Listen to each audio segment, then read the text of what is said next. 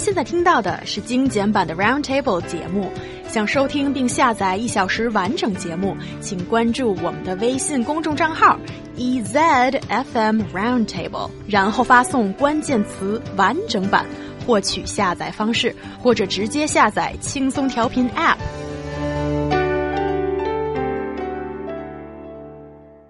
It's summer vacation time. Most students are away from campus. It's also the time when the business of student cards rental is in high demand. Why do people outside of universities want to rent student cards? What's going on here, guys? Oh, actually, if you search the canteen cards or campus cards on uh, websites like uh, wuba.com, ganji.com, adobank.com, you can find a lot of information regarding this. And the students cards, especially from the prestigious universities like Beijing, uh, Peking University or Tsinghua University, are very popular, and the price is stunningly expensive, and the highest price can reach 105, uh, 1,500 yuan a month, and no bargain on the price is accepted. But what are these student cards used for? Why can it be so expensive just for rental? Well, I mean, uh, apparently they can get into libraries, dorms, they can get into the canteens, classroom buildings. So if you rent this card, uh, you can actually uh, get access to so many places.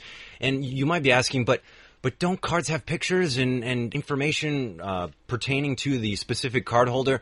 Well, many times, as I understand in universities, the the checking process of the card is just as simple as swiping it and you go on your way. So I just think that this really jeopardizes the people that aren't renting their cards out.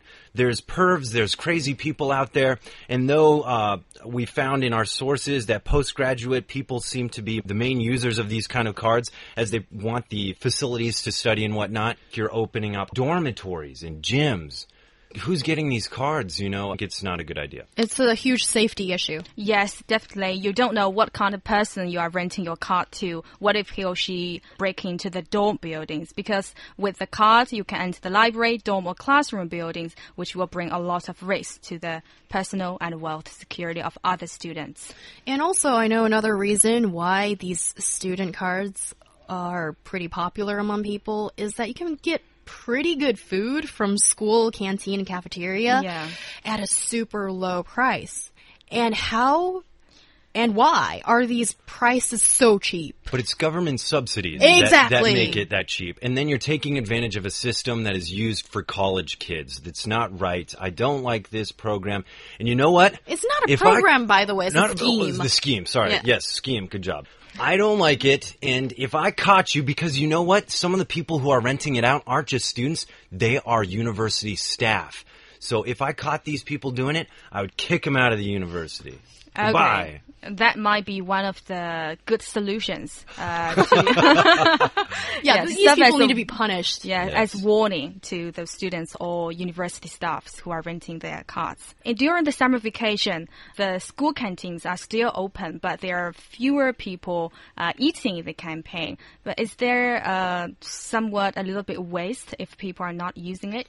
I think actually yes. Uh, you know, you could give special cards for that would identify a person as their correct identity and limit their access so they can't be allowed into dorms, but still during these summer holidays, so the school can maybe make some extra money while the majority of its students are gone. They can use some facilities and help the university stay in business. Yeah, do it the right way, under the sun. Don't allow this kind of shady business happen under the table. And also, for these students, how can you make sure that you get your card back when you want to be back in campus? I really want to know.